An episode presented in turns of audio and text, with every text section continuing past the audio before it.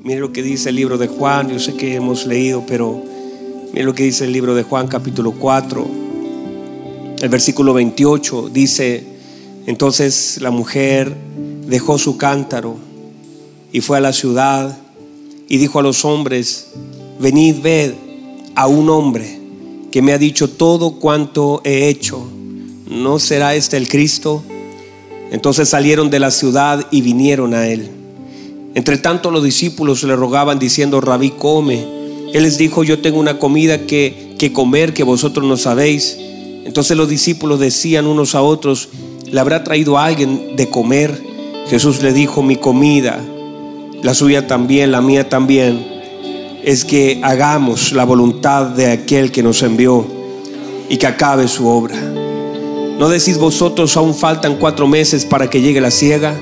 He aquí os digo, alzad vuestros ojos y mirad los campos, porque ya están blancos para la ciega. Y el que ciega recibe salario, y el que y recoge fruto para vida eterna, para que el que siembra goce juntamente con el que ciega. Porque esto, en esto es verdadero el dicho, uno es el que siembra y otro es el que ciega. Yo os he enviado a cegar lo que vosotros no labrasteis. Otros labraron y vosotros habéis entrado en sus labores. Y muchos de los samaritanos de aquella ciudad creyeron en él por la palabra, diga amigo, por la palabra, diga conmigo, por la palabra de la mujer que daba testimonio, perdón, que daba ella, que daba testimonio diciendo, me dijo todo lo que he hecho. Entonces vinieron los samaritanos a él y le rogaron que se quedase con ellos. Y se, y se quedó allí dos días. Y creyeron muchos más por la palabra de él. Y decían a la mujer, ya no creemos solamente por tu dicho, porque nosotros mismos hemos oído y sabemos que verdaderamente este es el Salvador del mundo, el Cristo hermoso. Dele un fuerte aplauso al Señor. Gócese con esa hermosa palabra. Dele gloria al Señor. wow, qué hermoso tiempo. La lectura de la palabra ya es tan fuerte, ¿verdad? Tomen asiento un minuto, por favor. Pero cuando le digo tome asiento, yo no le digo quédese dormido, no le digo desconéctese. Es solamente acomódese para seguir recibiendo más. Se da cuenta cuando usted está comiendo mucho, de pronto tiene que pararse un poco para que baje un poco la comida. Dígame, no, ustedes no comen, de verdad que ustedes son los dietéticos de CFC. Qué, hermoso eh, eh, la, la, unción y la gracia del Espíritu Santo en medio de nosotros. Qué hermoso. Sé que han estado en un tiempo muy bello estos días acá recibiendo tanto de lo que el Señor les ha dado. ¿Cuántos están ayunando estos días? Levánteme la mano los que están ayunando. Mire cuánta gente está ayunando estos días. Los que no pueden sumarse todavía, mañana estaremos ayunando y pidiéndole al Señor por sanidad, por liberación y por milagros. De hecho, mañana invite a gente enferma. Invite gente que necesite un milagro. Invite personas que necesiten ser liberadas porque mañana vamos a operar una obra muy fuerte de liberación, de sanidad y de milagros. Y Dios no va a de responder. Claro, el diablo está muy enojado, usted sabe esto. Estos días han sido una, pero, pero nada, eh, nos pueden robar un celular, pero no el gozo. Nos pueden robar un computador, pero no la alegría de todo lo que Él ha dado. Nos ha dado tanto el Señor, ¿verdad? Es tanto lo que el Señor nos da que el diablo siempre se lleva lo viejo. El diablo siempre sabe llevar lo viejo, lo usado. Y el Señor siempre nos va a dar lo nuevo, lo mejor. Así que eso no es un problema. Eso es, parte de, de señales, de evidencias de lo que Él está tratando como un desesperado agarrar lo que puede. Pero nosotros sabemos en quién hemos creído. Y hay cosas que no nos pueden quitar el gozo. El diablo puede quitar cosas. Hay cosas que el diablo no puede quitar. El diablo puede quitarte un reloj. El diablo puede quitarte un zapato. Pero hay cosas que el diablo no puede tocar. Y que a través de lo que te quita quiere tocar algo más. Cuando el diablo toca algo es porque en realidad quiere tocar otra cosa. Porque hay cosas a las cuales él no tiene acceso, pero quiere acceder por medio de cosas.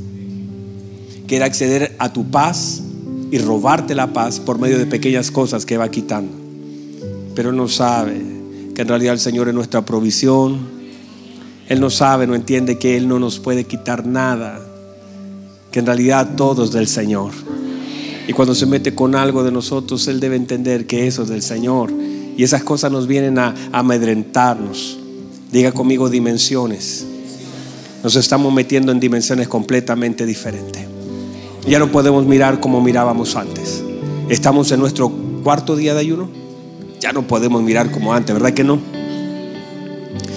Míreme por favor, déjenme tratar. Tengo, tengo en la cabeza una ensalada de cosas que le tengo que decir. Acá, hermanos, me va a reventar. Usted sabe que esta semana eh, mi, corazón estaba a estar todos los días acá y tenía una palabra para cada día. Y de pronto ocurrió una situación muy, muy, muy de mucha ganancia. Ay, mire lo que acabo de decir. Una situación de mucha ganancia porque el apóstol Pablo dice que el morir es ganancia. No dice que es una pérdida. No es, es una ganancia aunque suene raro, extraño, la Biblia dice que ante los ojos de Dios es agradable la muerte de sus santos. Entonces cuando nosotros empezamos a entender la vida, la muerte no, es un enemigo de nosotros.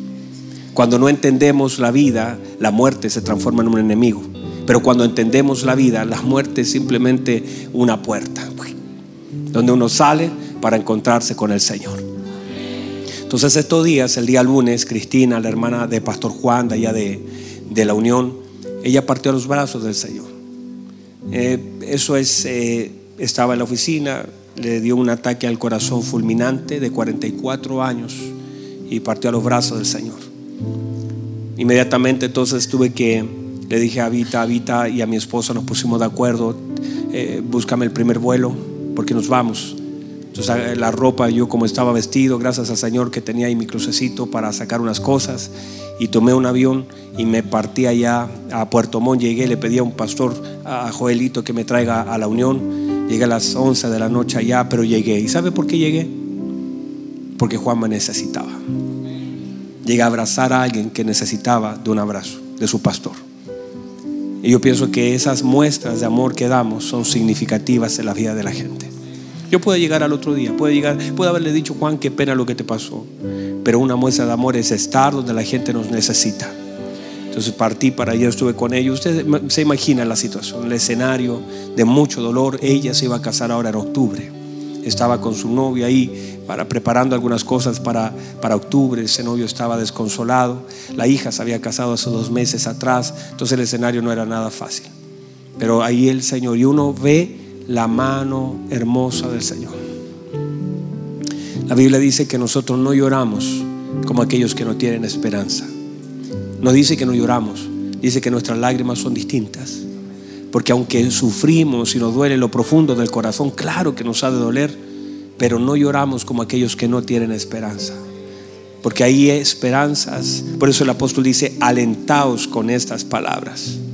El Señor mismo un día dice con voz de arcángel, con trompetas de Dios. Y aquellos que estaban muertos resucitarán primero. cuando ella abra sus ojos la próxima vez no verá un oxígeno, no verá una oficina, no verá una foto, verá al Señor. Cuando ella resucite, verá al Señor. Entonces la esperanza de nosotros es tan hermosa, tan bello. Y veía a la mamita, la mom que le decimos nosotros, a la mamá de ella, que tiene ochenta y algo años. Todos estábamos preocupados. Yo le dije, Juanito, cuidado, ¿cómo le vas a dar la información, Juan, a la mamita? Tiene 80 años. Ya perdió un niño hace años atrás, hace muchos años atrás, de cuatro años, fue atropellado. Qué difícil, hermano, la vida. Y, Juan le va a decir, viven juntas, toda la vida han vivido juntas con su hija. Y Juanito le dice que ha partido. Y ella dijo, desde su lágrima, dijo, es la voluntad de Dios. Está en el tiempo señalado por Dios. Y yo le decía a mi esposa, yo no puedo creerlo. Que una persona con él, yo no sé si alguien puede entender lo que estoy hablando. porque lo que estoy hablando es profundo. Que alguien, mire, lo que, lo que te hace soportar las aflicciones de la vida es la dimensión de lo que conoces de Cristo. Lo que te hace soportar y enfrentar la vida de una forma correcta es la dimensión de lo que conoces del Señor. Y eso te da la fuerza, eso es tu ancla. ¿Sabe lo que David en un momento la cosa estaba tan difícil? A David, están acá todavía, ¿verdad? A David lo iban a matar. Aquellos que durante más de tres años lo habían aplaudido, habían dicho David, el hombre, el guerrero, aquellos que habían sido eh, asignados a su vida y a David lo iban a matar. El dolor era tan grande en esa gente, los valientes de David estaban con el corazón tan destrozado y a veces el dolor nos nubla. A veces el dolor nos ciega. A veces cuando tú eres gobernado por el dolor y el dolor es más grande que el entendimiento, cometes y dices cosas que nunca tendrías que hacer ni decir. Cuando el dolor es más grande que el conocimiento que tiene del Señor, serás gobernado por Él. Tus palabras, tus dichos. Y todos esos hombres estaban allí, conocían a David, pero no conocían a Dios. Lo más importante en la vida no es que usted me conozca a mí, conozca cuánto caso, conozca cuánto mido. No, no puede usted conocer a un hombre más de lo que conoce a Dios. Usted tiene que conocer a Dios. Y la medida de la dimensión del Dios que conoce será la medida de la paz que gobierna su vida. Entonces ahora ellos están desesperados y dicen, vamos a matar a David. ¿Por qué? Porque vinieron los males amalecitas y llevaron cautiva a sus hijos, sus esposas, destruyeron la ciudad y ellos estaban tan angustiados que dijeron matemos a David, al mismo que amaban hace cinco minutos, pero ahora a causa del dolor lo quieren matar porque el dolor te hace tomar malas decisiones. Cuando eres gobernado por el alma, lo que dices, lo que haces, lo que se gesta aquí en el interior es malo, lejos del Señor. Y dijeron, vamos a matar a David, ya ni le importaba su vida porque David estaba pasando lo mismo que ellos. Hay una diferencia. La Biblia dice que ellos querían matarlo a él, pero hay una diferencia con David. David el mismo dolor sentía porque sus hijos, sus hijas, su esposa había sido llevada cautiva, pero la Biblia dice que todos lloraron hasta cansarse. La única diferencia entre ellos que querían matar a David y David es que la Biblia dice, y David se fortaleció en Jehová. Mientras ellos estaban turbados por el dolor, David se puso en pie, secó sus lágrimas. Y esa palabra se fortaleció en el Señor, quiere decir que Él puso un ancla y se afirmó de todo lo que Dios había dicho. Y dijo, de aquí no me voy a mover, de aquí me agarro. Tienes que sostenerte de algo. Tienes que sostenerte del Señor. Y en medio de los momentos más difíciles de nuestra vida, nos podemos fortalecer en Él. Él es nuestra fortaleza. Y yo veía a la señora, yo no, lo, yo no lo podía creer, decía a mi esposa, nunca, nunca, yo no conocía a nadie como ella.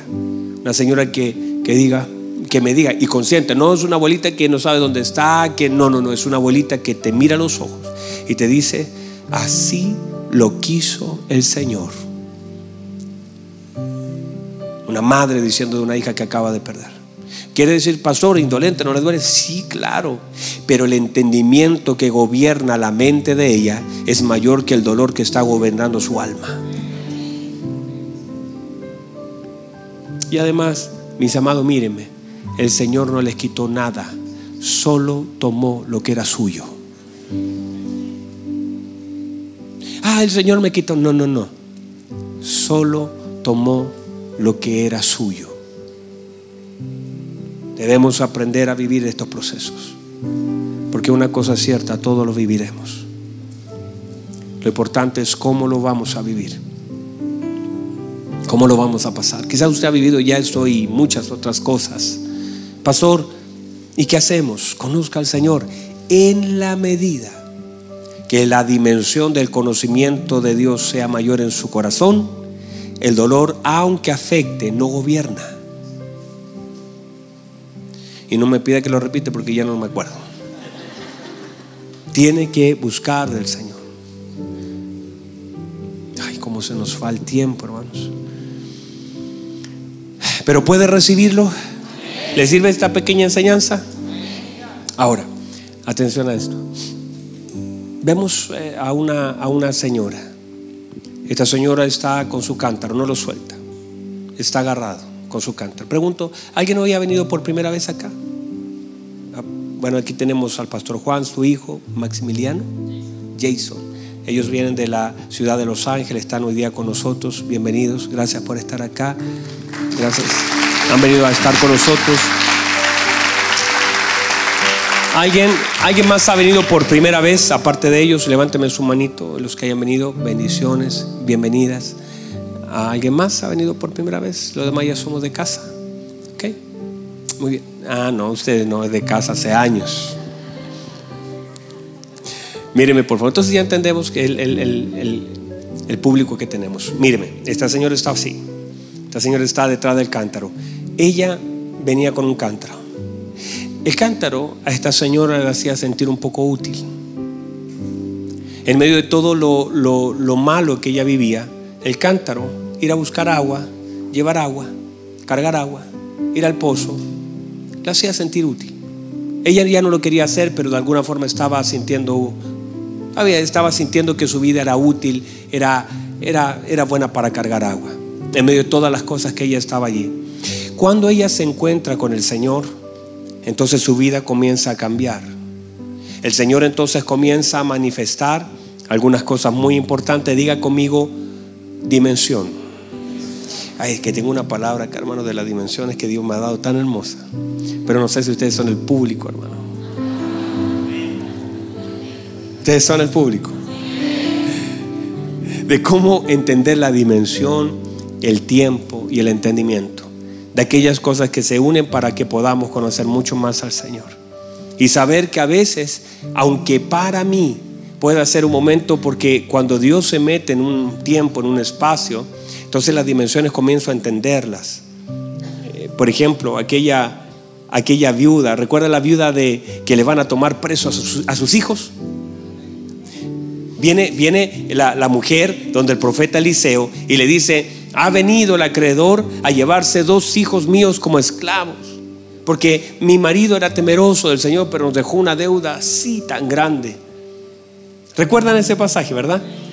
Si no, bueno, ya se los acabo de contar. Entonces, el profeta le dice, bueno, decláreme qué tiene en casa. Ella dice, no, si tu señor, tu, tu sierva no tiene ninguna cosa. Ah, pero si tengo algo, dijo.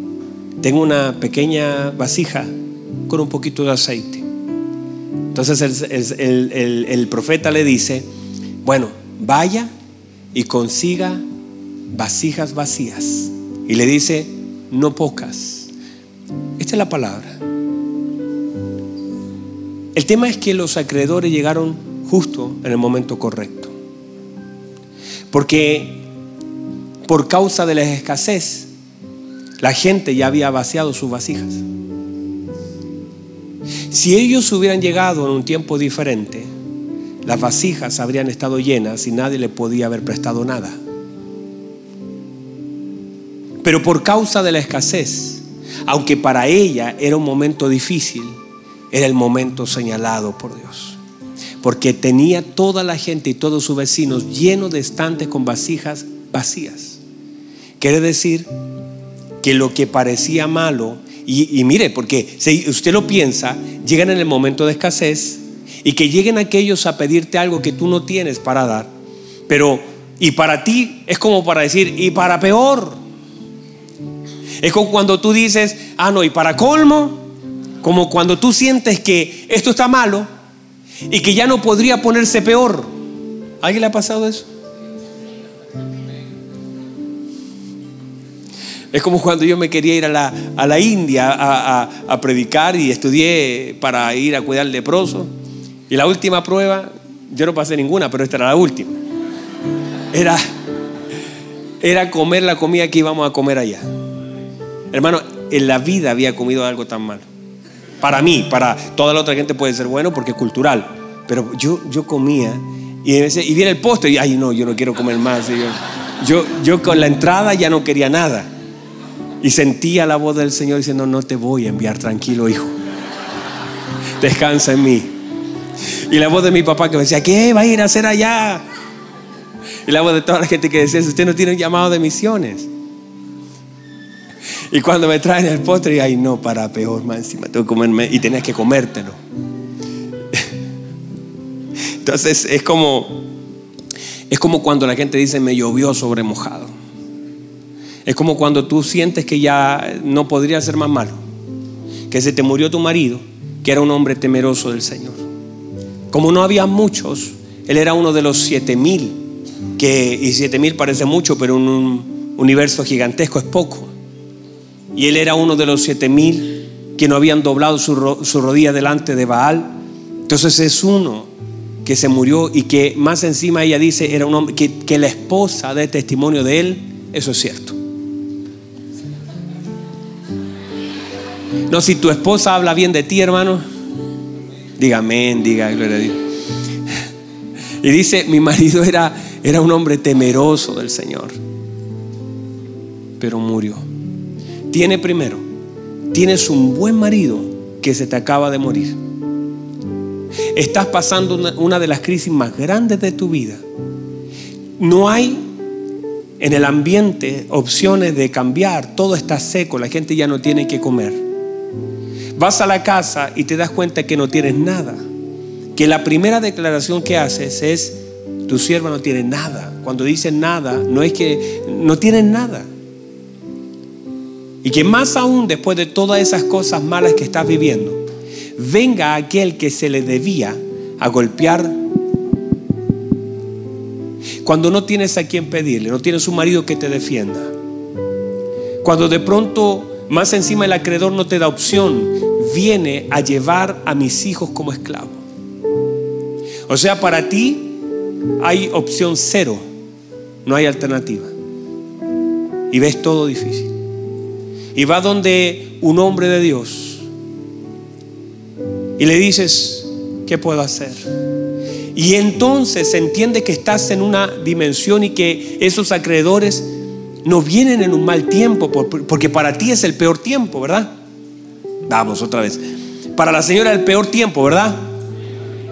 Otra vez. Para la señora el peor tiempo, ¿verdad? Pero llegó cuando tenían que llegar porque era cuando la gente ya había vaciado sus vasijas. Es cuando ya no, ya la gente tenía las cosas desocupadas en casa.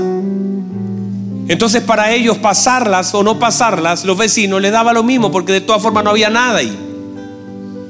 Entonces para un vecino no era complicado dejar la vasija en la mano de otro porque en realidad ¿qué importa? ¿Para qué quieres vasijas vacías si eso no me las voy a comer? Entonces para los vecinos no era difícil poder prestarle aquello que estaba vacío. Entonces si te das cuenta, eso, esa crisis que vivió ese pueblo en ese momento, Dios la usó para cumplir la palabra y la promesa en una señora que creyó que era su peor momento, pero sin saberlo, era su mejor momento. yo no sé si alguien lo puede recibir. Que de pronto tú estás viviendo ahora diciendo, ay, pero pastor, la cosa está así, así, así, tranquilo. Lo que pasa es que tú no has mirado las dimensiones de Dios. Y si tú pudieras meterte un poquito más adentro, te darías cuenta que aún las cosas que están cayendo al lado tuyo y a tu alrededor simplemente están cayendo por una razón. Porque detrás de todo lo que cae, Dios tiene un plan tan hermoso y que de pronto llegue un acreedor no significa nada.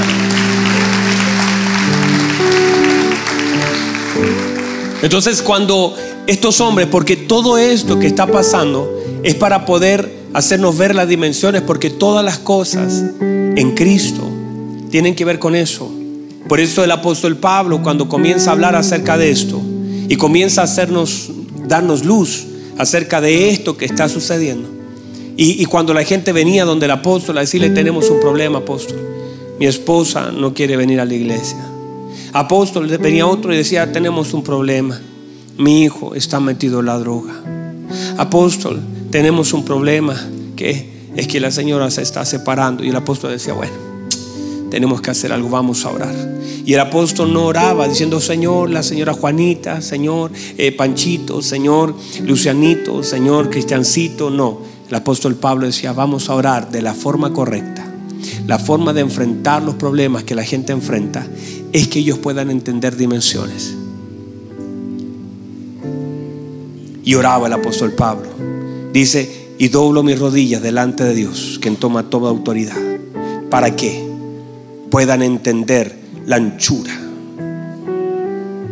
puedan entender la altura, puedan entender la profundidad. ¿Sabe de lo que está hablando? De dimensiones. Que puedan conocer, la señora Juanita conozca la dimensión de la anchura de Cristo, conozca la profundidad de su amor conozca la altura de su misericordia. Conozca, no sé si alguien puede, que lo que hace el apóstol es tratar de decir, si ustedes conocen las dimensiones del Dios que sirven, si logran entender la dimensión del Dios que sirven, aquellas cosas que están pasando tienen respuesta en la dimensión de aquello que conozco de Dios. Entonces no puedo hacer una oración por la señora Juanita, por el Señor. Imagínense el apóstol Pablo con miles de cosas. No tenía un iPad para anotar, no tenía toda la mente, no tenía un equipo que le recordara, pero tenía una oración. Voy a orar para que Cristo sea revelado, para que entiendan las dimensiones, para que soporten lo que viven, para que puedan entender que lo que están viviendo no tiene ninguna comparación con la gloria venidera que en Cristo ha de manifestarse. Que aquellas cosas que viven no son comparables. Y eso es entender las dimensiones. Y si vamos a entender las dimensiones del Señor, vamos a descansar en aquello que conocemos de Él. ¿Por qué la señora suelta el cántaro? Por lo que ha conocido. No porque ahora llenó su cántaro de agua, porque el agua ya es irrelevante porque aquello que la conectó con el pozo ya no tenía sentido para ella. Porque lo que había conocido en ese pozo era más grande que la necesidad que tenía. Que a veces cargamos muchos cántaros en la vida hasta que conocemos al Señor y los cántaros se vuelven irrelevantes para nosotros. Esos cántaros son determinantes para nosotros porque nos generan dependencia, nos sentimos útiles. Son todas esas cosas que nos hacen sentir bien, esos logros que queremos alcanzar, esas cosas de las cuales estamos acostumbrados. Cántaros en la vida de nosotros, que son cosas que nos llenan a nosotros mismos, que nos representan, que nos sentimos representados que cuando eso se llena me siento un poco mejor, que los usamos para salir, para caminar, para estar. Nos escondemos detrás de esos cántaros. Pueden representar dolor, alegría, pena. Todos nos escondemos detrás de un cántaro. Hay cántaros que representan tus triunfos. Ah, es que yo trabajé en tal lugar, es que yo hice tal cosa. Y hay gente exhibiendo cántaros. Hay gente diciendo, ay, yo cuando trabajé yo era gerente, era, era eh, empresario, era, era el, el máximo. Y ese es un cántaro de cual nosotros nos aferramos. Pero cuando Cristo está siendo revelado, cuando Cristo está siendo manifestado a tu vida, ese cántaro ya no tiene ningún sentido para ti. Esas aguas ya pierden fuerza en tu vida. Tienen la historia. Esa señora decía, ah, no, si este pozo lo, dio Jacob, nuestro padre. Eh, bebieron su... Ella tenía todo claro. Conocía la profundidad del pozo. Conocía de a quién lo habían heredado. Conocía todo lo que se le había dado. Pero no conocía nada más que eso. Y, está mal conocer. No, no, no está mal. Pero lo que conocía no satisfacía su corazón. No llenaba su necesidad. Seguía todavía en fracaso tras fracaso hasta que el agua apareció en aquel pozo. Ah, reciba esto, hasta que el agua apareció en aquel pozo. Hasta que el agua se manifestó. Y cuando el agua se manifestó, el cántaro ya era insignificante para ella. A tal punto que lo deja. Y ahora ya cambia el lenguaje, ya no habla de pozo, ya no habla de agua, habla de Cristo. Y sale corriendo a hablar de Cristo. Y tiene el conocimiento y ahora ella, en medio de su correr, toma toda la información que le había sido dada y ahora comienza a hablar de Cristo. Ahora no le importa que la gente eh, eh, era la vergüenza antes, la fracasada, la, la humillada. Ella no, porque cuando tienes un encuentro con Cristo, wow, cuando tienes un encuentro con el Señor, cuando tienes un verdadero encuentro con el Señor, se vuelve irrelevante tu vida porque la vida de Cristo comienza a gobernar tus palabras. Ya no es que, ah, mi cántaro, mis cosas. Cuando tú tienes algún rollo, todavía no conoces al Señor, te importa tanto tu testimonio. Pero cuando conoces al Señor, tu testimonio no sirve para nada. Te das cuenta y puedes decir, ya no vivo yo, sino que Cristo vive en mí. No vengo aquí a hablar de mí, de mi fracaso, de las cosas buenas o malas que viví. Yo vengo aquí a hablar de mi Señor, de aquel que es bueno, de aquel que es soberano, de aquel que es grande, de aquel que no ha fracasado, de aquel que tiene misericordia, de aquella dimensión que ahora puedo conocer. No vengo a hablarte de mí, de mi fracaso, te vengo a hablar de Cristo y toda la gracia, todo el poder y todo el amor que se manifiesta para que lo podamos recibir. Vamos, reciba eso. Póngase en pie, por favor. Uy, yo no sé si usted puede recibir y sentir lo que yo estoy sintiendo.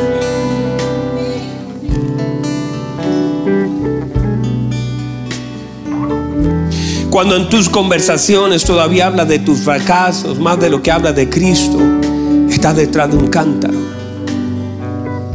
Cuando en tu mente todavía gobierna todas esas cosas que están, eh, Él dijo todo, lo sí, todo, lo dijo todo para que sepas que conociendo todo no te dejó. Me dijo todo cuanto yo he hecho, pero te lo dijo con una razón para que veas que a pesar de que Él te conoce como ninguno de aquellos hombres que tuviste, te amó como ninguno de ellos hombres te amó. Que a pesar de que nadie te conoce tanto como aquel que está en el pozo, nadie te conoció tanto, me dijo todo cuanto he hecho. Y conociéndola tanto, la amó como nadie nunca la había amado. Ah, reciba esto. Porque ese es tu Señor que te conoce tanto y la dimensión de su amor es más grande aún que el conocimiento que tiene de ti. Y el conocimiento que tiene de ti se vuelve irrelevante en el profundo amor que tiene hacia tu vida. Y cuando ese amor se revela a tu vida, lo que sucede es que aquellas cosas que fueron importantes para nosotros se vuelven irrelevantes en nuestra vida. Y ya la vergüenza que antes sentía, ay pastor, pero ¿cómo voy a predicar en tal? Vas a predicar cuando Cristo se ha revelado. Ay, pastor, pero es que mi familia sabe todo. Sí, tu familia sabe todo de ti. Lo que pasa es que no conoce nada de Él. Pero la medida que tú conozcas más de Él, lo que tú vives y viviste se vuelve irrelevante porque conoces la misericordia de aquel que ahora sí conoces. Conoces la gracia de aquel que llegó a ti. Conoces la bondad y el amor de aquel que no te culpa cuando caíste sino te levanta con su mano de amor diciendo, yo sé que has fallado y ni yo te condeno. Levántese y no vaya a pecar más. El pecado te llevó hasta este punto, pero la gracia te levanta. Lo que el pecado votó, la gracia lo levanta. Hay pastores que usted no conoce, no, no, no, y no me importa conocer eso ay pastor, me siento con usted para contarle mi vida, no importa. Porque se vuelve irrelevante tu vida cuando conoces a Cristo. Y a todos los títulos y todos los fracasos se vuelven irrelevantes. Porque ahora llenas tu boca no con tus malas o buenas experiencias, que pasan a un segundo plano, la gente que todavía habla de todas las cosas que vivió, es que todavía no conoce todas las cosas que están en Cristo. Porque está gobernado por cosas que lo gobiernan a Él sin darse cuenta. Pero si hablamos de Cristo, de un Cristo presente, que se sigue revelando, que sigue mostrando algo de Él, todo lo que para mí fue bueno en un momento, el apóstol Pablo dijo, ya lo tengo por basura, por el conocimiento de Cristo. No es que fue malo, es que simplemente pierde importancia a causa de lo que conozco de mi Señor. Hay cosas que fueron buenas en tu vida y claro, fue bueno. Qué bueno ese trabajo que tuviste, qué linda esa empresa, qué bueno lo que Dios, cómo Dios te usó, pero se vuelve irrelevante, por eso nuestras conversaciones delatan lo que verdad conocemos de Dios. Ah, levante sus manos un momento. Conozca del Señor. Profundice, suelte su cántaro. ¿Qué importa? En ese cántaro hay cinco, seis matrimonios fracasados. Y todos esos matrimonios fracasados son fracasos porque no conocías a Cristo. Y toda la vida que te llevó al punto donde estás es la manifestación de la falta de Cristo en tu vida. Pero si logras llenarte de Él, el cántaro ya pierde fuerza, porque el agua comienza a fluir en tu corazón y las cosas viejas pasaron. Por eso el apóstol Pablo dice, si alguno está en Cristo, ah. Dice, si alguno está en Cristo. Las cosas viejas, no dice las cosas malas. Dice las cosas viejas. Porque puede haber sido bueno o pudo haber sido malo. Pero se vuelven irrelevantes. Todas las cosas viejas se vuelven irrelevantes por causa del conocimiento que ahora tienes en Cristo. Y cuando hablo de conocimiento no es a ah, cuántos versículos bíblicos me sé o cuántos libros me he leído, sino lo que Él te permite ver de Él mismo. Esa gracia transformadora, no un conocimiento que te envanece, sino una revelación que te transforma. Oh Dios.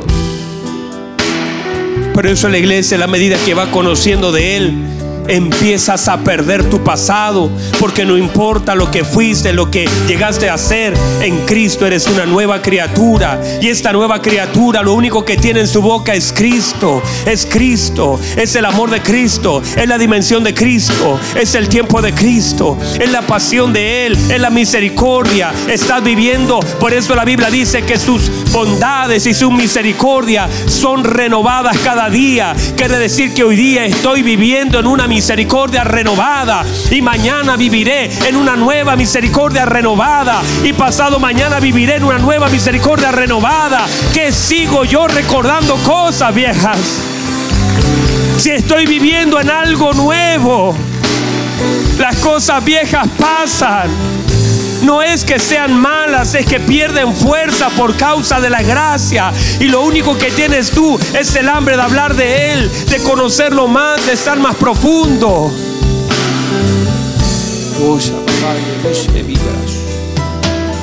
Por eso algunos de ustedes lo que era importante ya no lo es. Eres la misma persona, sí, la gente ve los mismos ojos, las mismas orejas, pero ya no eres el mismo. Ese deseo que tenías antes de sacar un título, está mal, pastor. No, no, no, no, no. Ah, ese, ese deseo que tenías de ser empresario, está mal, pastor. No. Pero no se compara todo eso al deseo de conocer profundamente a tu Padre, de agradar a tu Padre. Y si algo no le agrada y no le complace, usted no está en el juego. Y usted dice, si esto no complace a mi Señor, Prefiero comer lentejas que comer de la comida del rey. Te transforma en ser un Daniel diciendo, ah, no, no, no. Yo no quiero comer de esa comida sacrificada a ídolos. A mí tráigame lenteja porque a mí no me van a tentar con un banquete que es está lleno de idolatría, está marcado, está consagrado a ídolos. Yo no me voy a contaminar, tráigame lentejas porque para mí, para mí ya no es un tema. Si no está, esto no glorifica a Cristo, yo no lo voy a hacer. Si esto no glorifica al Padre, yo no estoy en ese juego. Si lo que he de hablar no glorifica al Padre, yo no lo voy a hablar. Si lo que yo hago no glorifica al Padre, yo no lo voy a hacer. No se trata de cosas que me gusten, se trata de que ahora mi corazón está inclinado. Mi corazón está inclinado a glorificarlo a Él. Uf, levanta sus manos, por favor, levanta sus manos. Y si usted sabe que Él dice que debemos levantar nuestras manos santas delante de Él, dele gloria, sus palabras, su boca, lo que usted dice. Trae gloria al Señor y usted está allí metido en ese tema. Suelte su cántaro. Suelte el cántaro. Ay, mis sueños. Ah, es que yo quiero ya no, ya no, ya no, ya no vivo yo, sino que Cristo vive en mí. Y lo que vivo ahora, la carne lo vivo, en la pasión, en el amor, en el propósito de Cristo Jesús. Vamos, vamos, levante las manos, dígale Señor, todas las cosas que un día fueron tan trascendentes para mí son parte de un buen recuerdo. Gracias por vivir aquellas cosas buenas. Gracias por aquellas cosas malas que no entendí. Qué triste aquellas cosas, pero hoy ya no vivo yo, Cristo vive en mí. Y ahora, Señor, soy nueva criatura. Las cosas viejas pasaron. Y aquí todas son hechas nuevas. Levanten sus manos y dele gloria. Deje el cántaro. Deja el cántaro. Deja de hablar de Jacob. Deja de hablar de los pozos. Deja de hablar de tus fracasos. Y comienza a hablar de Cristo. Suelta el cántaro y habla de Cristo. Suelta el cántaro y habla de Cristo. ¡Eh! Habla de Cristo. Que llene tu boca, Él es todo, todo, todo, todo. ¿Puede, puede identificar sus cántaros? Una relación que fue tan importante para ti. Una persona que marcó tu vida. Un fracaso. Un triunfo. Una victoria de lo cual toda la vida has hablado. Esas relaciones que tuviste. Esas marcas que quedaron que han condicionado tu vida lo malo de haber dejado el cántaro allí es que seguramente lo volvió a tomar. Pero eso me gusta, Eliseo. Un hombre tan hermoso y determinado que la Biblia dice que cuando el Señor lo llamó por el manto de Elías, tomó los bueyes, los mató y con el arado hizo un asado. Dijo: Yo ya no regreso a este lugar. No volveré al lugar de donde el Señor me ha sacado voy a romper ese cántaro. Voy a dejar, voy a entregarle mi cántaro al Señor. Voy a entregarle ese cántaro al Señor. Ya no quiero vivir de triunfos y fracasos. Que toda mi conexión con el Señor tenga que ver con lo que pasó hace años atrás o ayer o hace dos semanas quiero vivir una nueva vida en Cristo. Y quiero soltar esos cántaros. Y decirle, Señor, ya, ya no voy a recordar más. Ya no quiero que gobiernen esos cántaros mi vida. Pueden estar en mi memoria, pero ya no pueden estar gobernando mi corazón. Yo voy a hablar de Cristo. Vamos, reciba eso, reciba eso, reciba eso. Tú que estás ahí, tú que estás ahí, suéltalo. Suelta, suelta en el nombre de Jesús. Tus mayores fracasos y tus mayores triunfos están resumidos en un cántaro. Y si pudiera tomar aquí un cántaro visualmente, entrégalo al Señor y dile ya no más. Cristo llenará mi boca anhelo que todo lo que gobernó ya no me gobernara más. ¿Por qué no levanta sus manos y le dice, Señor, dígale usted, dígale usted, Señor? Y si tiene algo allí en su corazón que mientras yo hablaba vino a su mente, dígale, Señor, ese fracaso, yo fracasé en una empresa, pero la suelto en el nombre de Jesús. Ese, ese fracaso en esa relación, lo suelto en el nombre de Jesús. Aunque esté en mi recuerdo, ya no estará gobernando mi corazón y mis palabras. Esos triunfos que fueron tan importantes para mí, los suelto en el nombre de Jesús. Los suelto en el nombre de Jesús. Vamos, vamos, suelte, suelte, dígale, Señor, ya no. Ese dolor que me ha gobernado durante años, ese dolor, esa presión, esa depresión, esa angustia, se va de mí, se termina. Ya no le permito más gobernar mi corazón, se acaba.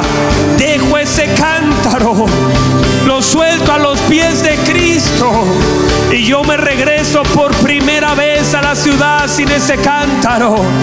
Ese cántaro ya no me gobierna. Ese cántaro ya no me dirige. Ese cántaro ya no me pesa. Lo saco, lo saco, lo saco. Oh Dios. Vamos, vamos, vamos, vamos, suéltelo. Dígale, Señor, había un dolor que me estaba matando, que era una presión, era una angustia. Padre, era algo que me llenaba de orgullo, tal vez me llenaba de satisfacción, era mi mayor gloria, pero suelto este cántaro a tus pies, ya no lo he de cargar más, ya no lo necesito, ahora ya sé en quién he creído, mi boca se llenará de risa, mi lengua se llena de alabanza. Oh, era Vamos, vamos, vamos, vamos, vamos, iglesia. Un minuto, un minuto, suelta ese cántaro delante de Dios. Ese fracaso que te hizo llorar, que gobernó tus acciones, que te llenó de temor para la próxima estación. Ese fracaso que te llenó de tristeza, de angustia, de amargura, suéltalo en el nombre de Jesús y vuelve a tu casa esta noche. Libre, libre, porque conoceréis la verdad y la verdad os hará libres.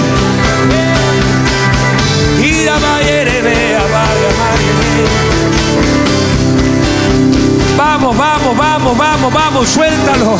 Dile, Señor, aquí está. Lo suelto delante de su presencia.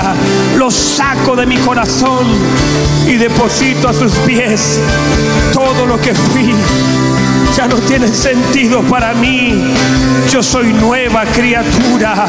Las cosas viejas pasaron. Y aquí todas son hechas nuevas.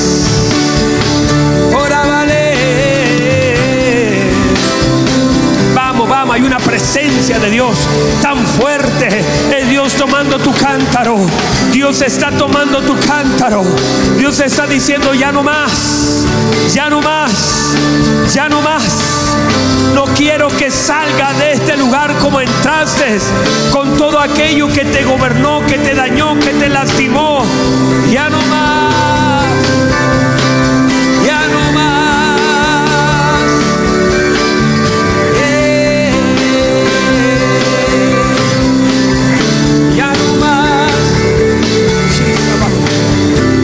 y aún aquellos que están en la señal de internet, aquellos que han de oír esta palabra, suéltelo a los pies de aquel que conoce lo que cargas.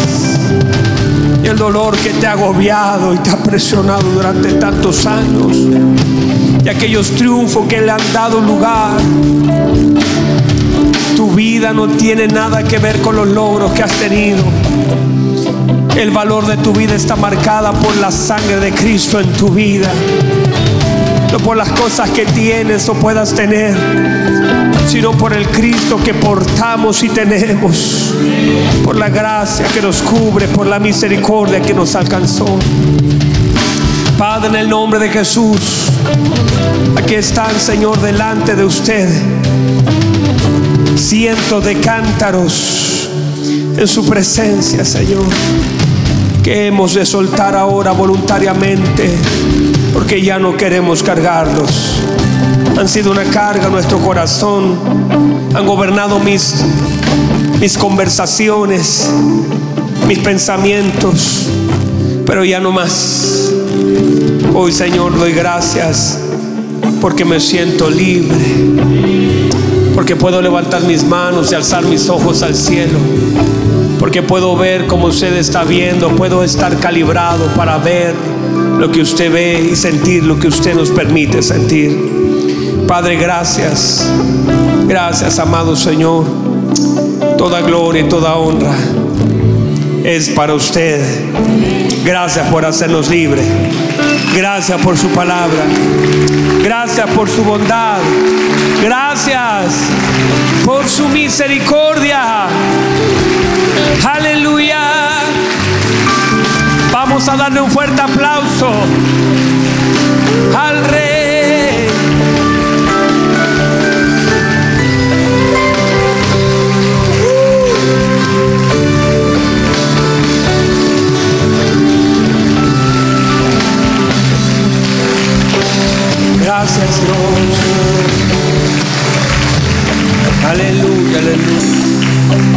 recibir la palabra. Qué hermoso. Vivir estos tiempos delante de Dios. Lo único que pido al Señor es que a través de lo que decimos, el Señor dé entendimiento para comprender la dimensión. Porque cuando Dios habla, no habla todo lo que dice. Una palabra del Señor es el mapa completo de un hombre en su espíritu. Dios le dijo a Noé solamente un par de frases, pero él recibió el plano completo. Porque una palabra de Dios en el oído del hombre es una cosa, en el espíritu es otra. Es un mapa completo, todos lo sabemos, todos lo entendemos. No hay que explicar, no hay que preguntar, porque el espíritu del hombre puede recibir la palabra desde una forma y una dimensión completamente diferente. Yo ruego al Señor que me dé la gracia y a usted también para comprender la profundidad de su palabra. Yo no, no, no, usted sabe, no pretendo que usted se emocione aquí y salga. No, no. Mi corazón es que usted sea transformado y edificado por la palabra del Señor. Eso es mi corazón. Lo puede recibir.